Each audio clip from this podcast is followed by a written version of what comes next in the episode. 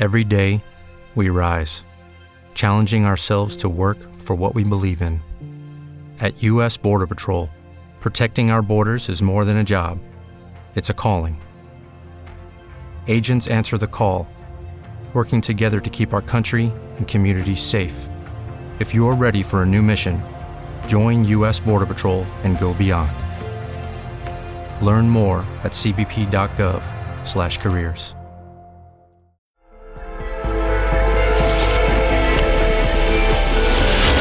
Descartelérate con Marta Díaz y Ana María Egea. Bienvenidos y bienvenidas a Descartelérate con Ana María Egea. Y Marta Díaz, ¿qué tal Ana? Pues estoy súper emocionada porque es el primer programa y la verdad que tenemos muchísima ilusión, ¿no es así?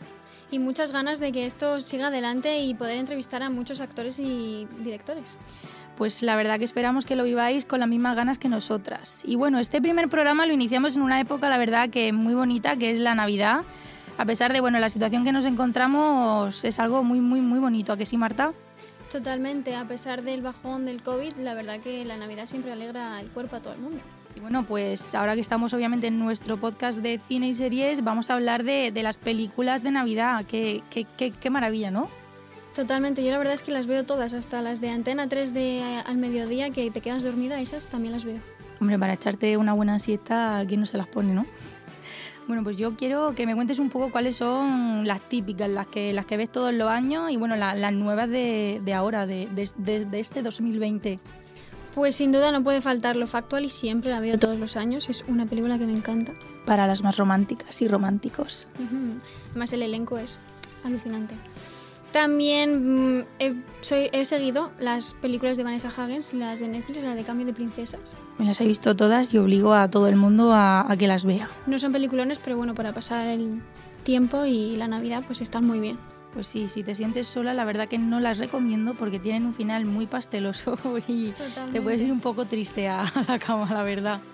¿Y tú qué, qué, películas nos recomiendas? Bueno, pues yo aunque soy Mr. Wonderful de la Navidad, eh, me encanta El Grinch, o sea, es un mítico, la veo todos los años y quien no la haya visto, eh, pues también obligo, parece una dictadura, pero sí. Recomendación obligatoria. Totalmente en rojo y subrayado. Eh, no sé si habéis visto el corto de Shrek de Navidad, pero es una completa maravilla. La verdad que me encanta porque ya está el asno, los bebés, todos los muñequitos que salen y la verdad que es súper, súper bonito. ¿Tú lo has visto, Marta?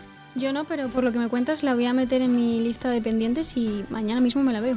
Deberías, la verdad. Y bueno, por último, esto es un mítico de Disney que es la, la Bella y la Bestia versión Navidad, que es cuando ya todo está súper bonito, todo nevado, el gran árbol de Navidad. Bueno, nosotras es que personalmente somos muy de Disney. Totalmente, o sea, todo lo de Disney probablemente lo hayamos visto. Lo, lo aceptamos todos, o sea, todos los que sois de Disney sois bienvenidos, los demás también, ¿eh? Pero bueno, los otros tenéis un, un palco VIP aquí, ¿no? Totalmente, os damos el pase VIP ya directamente con la suscripción. Hoy tenemos con nosotras a un artista en toda regla. Es actor, director, guionista, papá y mago. Así se describe él en su biografía en Instagram. ¿Tú qué piensas, Ana? Pues yo la verdad que le he visto bastante en Instagram y tiene, tiene una familia muy muy bonita y además es todo un artista. Él se llama Kilian Delgado, le podéis seguir en arroba Kilian Delgado por si queréis echar un vistazo. Hola Kilian, ¿qué tal? Hola, muy bien, encantado de estar aquí con vosotras. Bueno, yo antes de empezar con la entrevista necesito que me hables un poco del superjuego de Navidad que estás haciendo en Instagram, que Marta y yo lo estamos siguiendo en tus historias. Y estoy seguro que a la gente le va a gustar, ¿verdad, Marta? Sí, la verdad que tiene pinta de interesante y que es un currazo. Cuéntanos. Pues estaba yo pensando en, en, en hacer cosas diferentes en Navidad porque siempre me gusta mucho la Navidad y por temas de pues dinero, tiempo, nunca he, he podido hacer nada y cuando dije, hostia, hoy este año tengo, tengo la oportunidad. Y lo que más me gusta es el cine, entonces pensé, pues una película cada día. Entonces eh, cogimos películas de Netflix, de Amazon Prime, de Movistar, películas que nos gustan a nosotros antiguas, como puede ser eh, Siete novias para siete hermanos. Eh, lo preparamos todo en, en sobrecitos, lo hicimos sin, sin, mirar, pusimos el sobre del revés, la pegatina del revés y todo, y lo colgamos en casa y cada día pues abrimos uno y vemos esa película y luego pues subimos la valoración a, a Instagram. Pues la verdad que está súper interesante. Nosotras la, nos estamos apuntando las películas que estáis poniendo para verla, porque además nos gusta también mucho el cine, el cine navideño y estamos viendo que, que lo estáis usando mucho en, en, el juego. Sí, yo creo que sobre todo también lo mismo te copiamos la idea para el año que viene. Totalmente, la verdad, y seguro que más de alguno de que no está escuchando lo hará también. Sí, tengo muchísima gente que ya me está comentando del año que viene hacerlo. bueno, empezamos con las preguntas. ¿Por qué te quisiste dedicar a ser actor, guionista? Eh, ¿Fue vocación o algo que querías de siempre? Yo de pequeñito eh, eh, tuve la mala suerte de, nacer sin padre, por así decirlo, y mi madre pues trabajaba todos los días y yo pues me quedaba con una chica que me cuidaba en casa. Entonces mi madre contactó el ONO y ahí había muchas muchas series y estaba aquí no quien viva en antena por el año 2003 y yo lo veía todos los días, todos los días, todos los días y había un personaje que me gustaba en especial que es Daniel Goodman que hacía de Roberto y yo le decía a mi madre, mamá, yo quiero ser como él, yo quiero ser como él, a estar todo el día metido en casa con la tele, porque claro, una persona que te está cuidando pues te puede sacar a pasear, pero poco más porque lo lógico es estar en casa. Y a raíz de ahí fue cuando dije, yo quiero hacer esto siempre. Entonces, ¿no te arrepientes de esta decisión que has tomado? No, de hecho, siempre he intentado innovarme. Eh, la decisión de escribir y de dirigir siempre ha sido porque cuando he visto películas y he visto series, los finales o las tramas en sí me han gustado, pero no me han, no han terminado de desarrollarse como a mí me gustaban. Entonces, como quería hacer un personaje eh, clave para mí o para algunos compañeros de la profesión, dije, pues bueno, voy a, voy a hacer un curso, voy a hacer los cursos de dirección y de guion, que tengo los, tengo los iniciales, ahora este año quiero hacer los avanzados, y, y a raíz de ahí fue para, pues para poder hacer cosas propias y tener los finales que a mí me gustaría tener, básicamente. ¿Te gusta más actuar en teatro o rodar una serie, una película? Porque creo que nos interesa a todos bastante saber cuál es la diferencia entre salir a un escenario donde todo es en directo y lo tienes que rodar todo de una, que en el cambio si estás en una serie o una película, pues si algo sale mal lo puedes volver a hacer de nuevo. A ver, a mí me gusta muchísimo más eh, la televisión, pero porque es el simple hecho de que tu personaje evoluciona.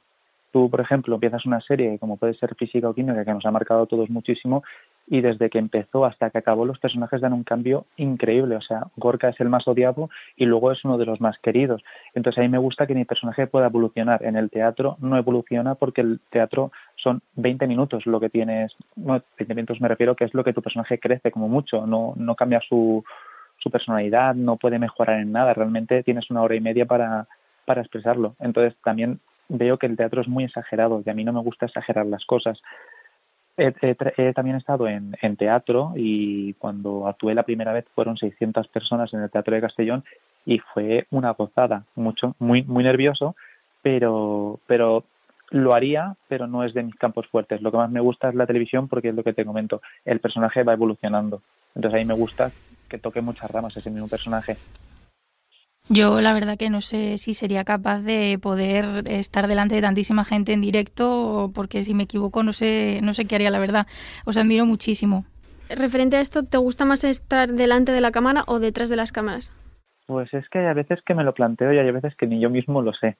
Porque hay a veces que digo, es que detrás de la cámara pudiendo hacer el proyecto que yo quiero a la perfección, pero siempre quiero estar en ese proyecto que yo escribo o dirijo, quiero estar también actuándolo, porque yo tengo una manía muy rara, que es siempre que escribo algo hay un personaje que quiero ser.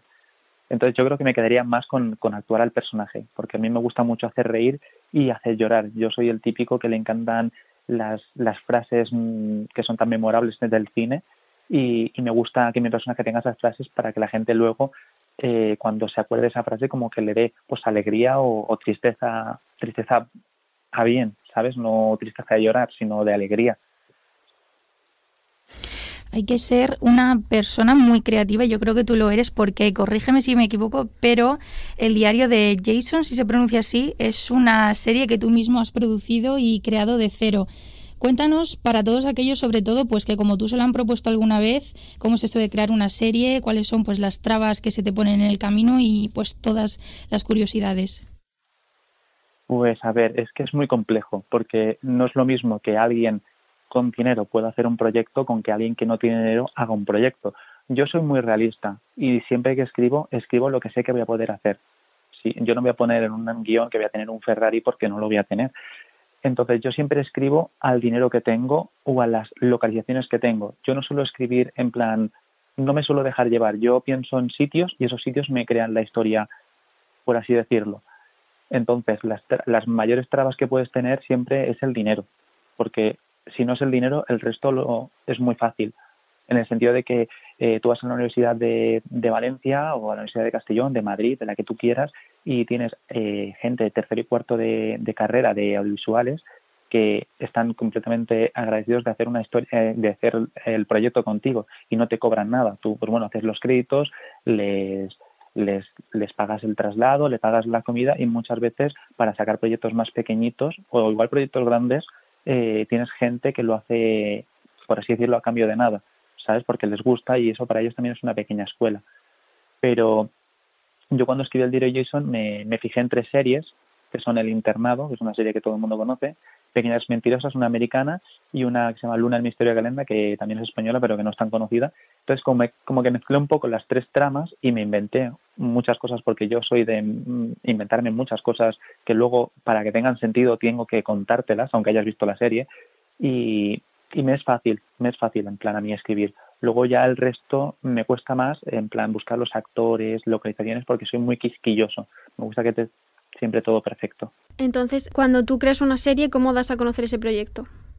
principalmente cuando, cuando ya haces el casting y intentas hacer un casting a lo grande, porque bueno, eh, hay dos tipos de casting, que uno es el privado, que es cuando van a hacer una serie en Telecinco, Antena 3 y demás, que las, las propias películas, los propios creadores y que buscan los eso, se van a agencias de actores eh, ya cerradas, donde están los actores que vemos en la que se vecina, tiene quien viva, el internado, todo eso son castings más privados. Entonces yo cuando hago un casting lo hago masivo. Yo lo que hago es coger una, un centro de ocio de Valencia, de Castellón, de Madrid, de donde sea, y ahí ya eh, tienes muchos carteles y yo lo que hago es pegar carteles por toda la ciudad. Yo donde se pueden pegar carteles voy tienda por tienda y pego el cartel. Luego pues en redes sociales y luego tienes páginas como casting.es, eh, ya te llamaremos y muchísimos sitios. Entonces yo lo que hago es mucho ruido por las redes sociales y pegando carteles a la antigua. Pues mm, mm, la verdad que es un trabajazo increíble lo de crear una serie, promocionarla y tal. Además nos ha contado un pajarito que actualmente estás escribiendo una serie que se llama Trastornos y tres películas más. ¿Cuáles son para ti los mayores riesgos y desafíos que supone todo esto? Uf, a ver, el desafío es, eh, es que yo, el desafío sería sacar una de las tres películas. La película que estoy escribiendo ahora, que es la que más estoy en ella, eh, es, una, es, una historia muy chula, que es eh, un chico que está en, en clase de filosofía, tiene 17 años y el profesor hace una pregunta que es ¿qué pregunta podría, o sea, lleváis haciendo tanto tiempo durante vuestra vida y os gustaría responderla? Y él dice que, que le hubiese regalado a su madre cuando cumpliese 18 años, porque su madre murió cuando tenía 12. Y a raíz de ahí empieza eh, una historia entre el profesor de filosofía, que también era el, profesor de la, de la madre, eh, la madre de su mejor amigo, porque el padre cae en depresión y está encerrado en un sitio más otra persona oculta que no se puede saber, eh, saben qué le regalaría a su madre con 18 años y él tiene que demostrar lo que su madre quería. Su madre quería que él se convirtiese en una persona humilde, sensata, eh, en plan que fuera una buena persona. No quería ni que tuviera éxito en la universidad ni nada. Lo único que le importara era que creciera siendo una buena persona. Entonces, cuando muestra eso, la gente que sabe le va diciendo las cosas para que se dé cuenta de, de qué le regalaba. Y al final del todo es un vídeo que ella le muestra y bueno, yo otros regalos más. Pero realmente lo que, lo que te quiere decir la película, eh, me he llevado a la madre, porque yo siempre he tenido madre, era que las madres siempre están y que cuando no están, siguen estando. Y cuando no van a estar, dejan todo preparado para seguir estando. Entonces la película, ese es el mensaje. Pues la verdad que es un mensaje súper bonito y a mí personalmente me gusta mucho, así que ojalá salga adelante porque creo que Marte y yo vamos a estar allí en primera fila viéndote. Bueno, has, formado parte de grandes series como Águila Roja, Paquita Salas y de todas estas, ¿cuál ha sido tu experiencia favorita o la que más te haya gustado y haya sido pues por la época, por el tipo de película, por la gente con la, perdón, serie o por la gente con la que hayas trabajado? Pues a ver, me quedaría principalmente con Águila Roja, porque yo soy muy, muy, muy, muy fan de, lo medieval, de lo antiguo, y claro, estar allí con un traje eh, de época, que un traje que vale un dineral, sabes que lo tienen que hacer aposta para ti, y, ver todo ese, ese entorno, cómo lo pueden crear de un espacio que tú abres la puerta y en un momento estás en un estás en la calle, estás con todo el mundo en la calle como si fueras una persona más y ya está, pero luego entras por esa puerta y estás en un sitio mágico, ¿sabes? Como la gente que trabaja en el Hobbit o el Señor de los Anillos que entran en un mundo de fantasía, pues para mí aquello fue como, como estar allí. Y luego eh, también me gustó mucho en el Chiringuito de Pepe porque estaba con mis compañeros de teatro y, Y entonces, claro, con los compañeros de teatro con los que llevas un año trabajando y todo el rollo, pues poder estar allí trabajando con ellos pues está muy guay, la verdad, también. Eh, yo también opino como tú y me gustaría mucho eh, ir por lo menos a los donde se graba eh, series como Águila Roja porque fui muy fan de esa serie en su momento. Y si tuviera, tuvieras ahora mismo una lámpara de genio de Aladdin, ¿cuál sería tu mayor sueño? Uf. es, que es complicado porque tendría muchos pero bueno, me tiraré por la rama de por la rama del cine, básicamente, porque si no el otro va a ser muy ambicioso.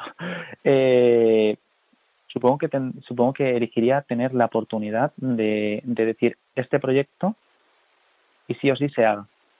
Escribís una historia y que esa historia 100% saliese, porque luego ya sabéis que cuando la película no la produces tú, los productores te cambian cosas para que te la pagan, pero tienes que cambiar cosas que ellos quieran o, elegir actores que ellos digan. Entonces, me gustaría hacerla 100%, yo elegirlo todo. ¿Y qué película escogerías para ser protagonista y qué serie? De películas eh, hubiese cogido A Cambio de Nada. Es una película, no sé si la conocéis. Mm, yo no, la verdad. Yo tampoco. Es, cine así más eh, pequeño. Es, del, del, es de, de que hacía Roberto en aquí que me iba, Daniel Guzmán, por el, por el chico que yo me, me puse a estudiar interpretación y hizo una película que la que quería mostrar que la amistad era cambio de nada. Entonces la película es donde sale Miguel Herrán, que es el que conocemos ahora como Río en, La Casa de Papel. Ahí es ahí donde se dio a conocer. Y como, como me gusta mucho él, la película es muy especial, me hubiese gustado hacer el personaje que hace él. No, o sea, mucha gente cogería, pues mira, yo quiero hacer Harry Potter o quiero hacer lo que... No, a mí me gustaría eso porque es especial para mí.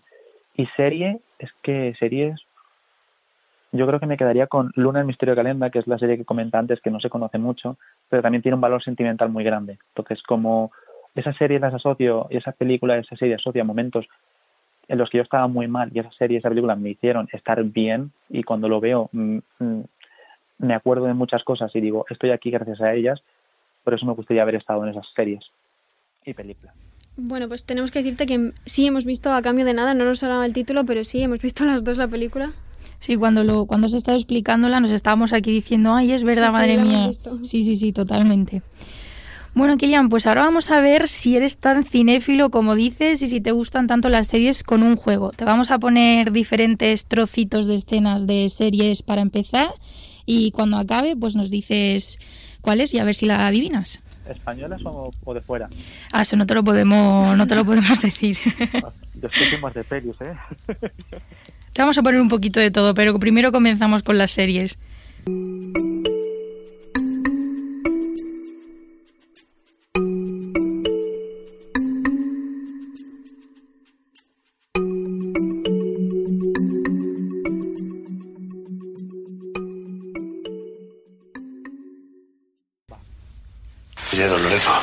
Anoche hubo un montón de denuncias por avistamientos ovnis. Nosotros estuvimos allí y yo personalmente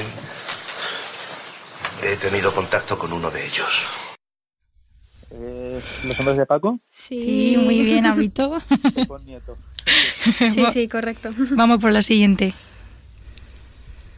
los, amigos de mi hijo es que son, son unos, delincuentes, unos, unos, liantes y unos indeseables, eso es lo que son. Y, a mi hijo, usted no sabe lo que es educar a mi hijo, no lo sabe, es porque no le conoce, que, que es una bestia parda, este es una bestia parda. Bien, vamos a la cuestión. Los Serranos, es que habéis elegido la mejor serie de la historia. Uy. Claro que sí, si es que es lo suyo, coger las, las españolas, las, las de siempre, las que nos han gustado y con las que hemos crecido, que sí, Marta. Sí, las más míticas que por lo general todo el mundo conoce. Ah, que Fran Perea es uno de mis referentes que más quiero. Pues vamos a por la siguiente. Yo no he escrito esto, ¿vale? Y lo que me sorprende es el juicio paralelo que me estáis haciendo, cuando en realidad deberíais estar buscando quién robó estas fichas, que ese es el que tiene que dar explicaciones. Esto es bastante serio, Limpia. Si la chica quiere poner una denuncia, está en su derecho. Ah. Y eso que pone ahí nos ata de pies ¿Pero qué me estás contando, Adolfo? Es física o química. Perfecto.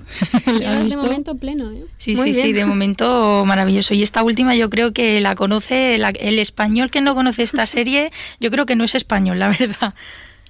En 1968 yo tenía ocho años. Ahora dicen que 1968 fue un año revolucionario. Y lo fue, por lo menos para mí. La verdad es que en 1968 yo no estaba para revoluciones. Me preocupaban otras cosas. Me preocupaba, por ejemplo, que el pobre fugitivo estuviera siempre huyendo cuando todos sabíamos que no había matado a nadie. Eh, cuéntame cómo pasó. Muy bien. Yo creo que esta serie yo llegaré a tener hijos y seré abuela y, y de todo y seguirá adelante, la verdad. Sería... aún ni ha acabado.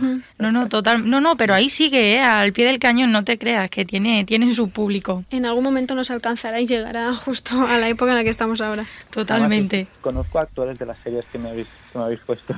Sí. Sí, por ejemplo, cuéntame, conozco a Ricardo Gómez, que es el protagonista, el que hace de Carlitos. De físico-química conozco muchísimos porque cuando vivía en Madrid y íbamos a eventos y tal, por ejemplo, soy amigo de, de, de, los- de Javi, de Javi, de Javier Calvo. Pues súper bien, la verdad. A mí, yo ya te digo, yo la soy súper fan de, de la serie en general y sobre todo de, la, de las españolas, para luego com- comentarlos con nuestros amigos y, y compañeros. Pues ahora vamos a pasar a lo que tanto te gusta a ti, que es el cine, y aquí es donde nos vas a demostrar si, si de verdad sabes tanto. Vamos con, con la primera, Kilian. De comisión, pequeños. La clave para ganar dinero en una situación como esta es posicionarse antes de la liquidación. Porque cuando lo lees en el Wall Street Journal, ya es demasiado tarde. Y esperáis. Esperáis. Y el primero en hablar pierde. Lo, siento, eh, le agradezco la llamada, pero tengo que pensármelo bien y hablarlo con mi mujer. ¿Puedo llamarle luego? No lo saben, ¿vale? Tienen que pensárselo, hablarlo con sus putas mujeres o con el ratoncito Pérez, pero Bueno, no lo sé, ¿eh? ¿No? Esa No es una sé. película americana. Sí, te Claro, doy... Te doy una pista. Eh, el protagonista es Leonardo DiCaprio. Ah, entonces era luego de Wall Street. Muy bien. Es que me ha parecido muy obvia. Sí, sí, sí.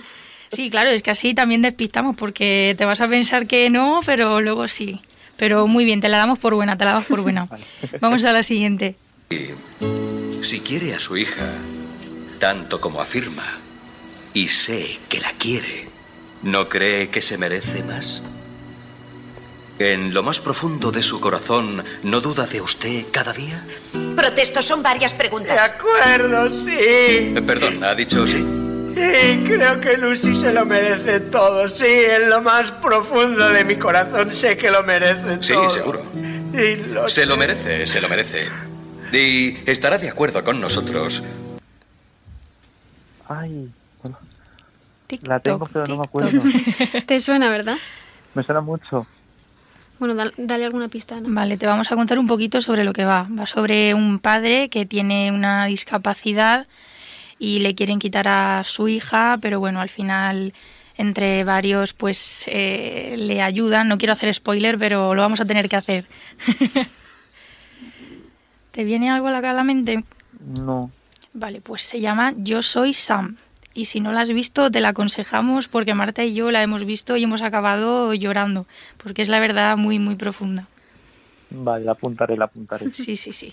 Te la recomendamos. Vamos a la siguiente y última. Esto. Escucha, te lo pido como un favor. No te embarques en esto. Esto solo te perjudicará a ti y también me perjudicará a mí. ¿Crees que te hago daño? Sí, en cierto modo. Eso es lo último que querría. Ya sé muy bien que esto no es lo que quieres, pero así son las cosas. ¿No te importa lo que piense la gente? ¿No te preocupa que todo el mundo piense que haces el ridículo y eso también me va a incluir? ¿Crees? Uf, estoy en duda, pero ¿es Rocky? Sí, hombre. O sea, esa voz es, eh, vamos. Ya, pues, pero es que muchísimos actores españoles dan muchísimas eh, a muchos actores la voz. Sí, eso también. Sí, la verdad, pero Rocky es el deje que tiene, es como tiene que ser él. Sí, sí, Sí, eh, creo que es la conversación que tiene con su hijo, ¿puede ser? Sí, exactamente. Un 10, un 10 de Sí, la verdad que has fallado una, pero de verdad te damos el aprobado. Totalmente. Muy alto. Ace- acertando hasta la escena de, de Rocky, ya vamos, te damos matrícula de honor. Cuando me has enseñado las, las series, las escenas las tenía en la cabeza. Bueno, eso es bueno. Sí, sí, totalmente. Te, te damos el aprobado desde, desde aquí. Bien. Pues, Kilian, nos vamos a despedir. Te deseamos lo mejor, unas felices fiestas. Muchísimas gracias por haber estado en el programa. Igualmente, igualmente. Felices fiestas.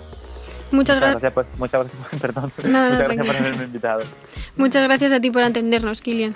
Hasta aquí el programa de hoy, el primero de muchos, y queremos agradecer a Kilian Delgado por ser nuestro primer invitado y confiar en nosotras.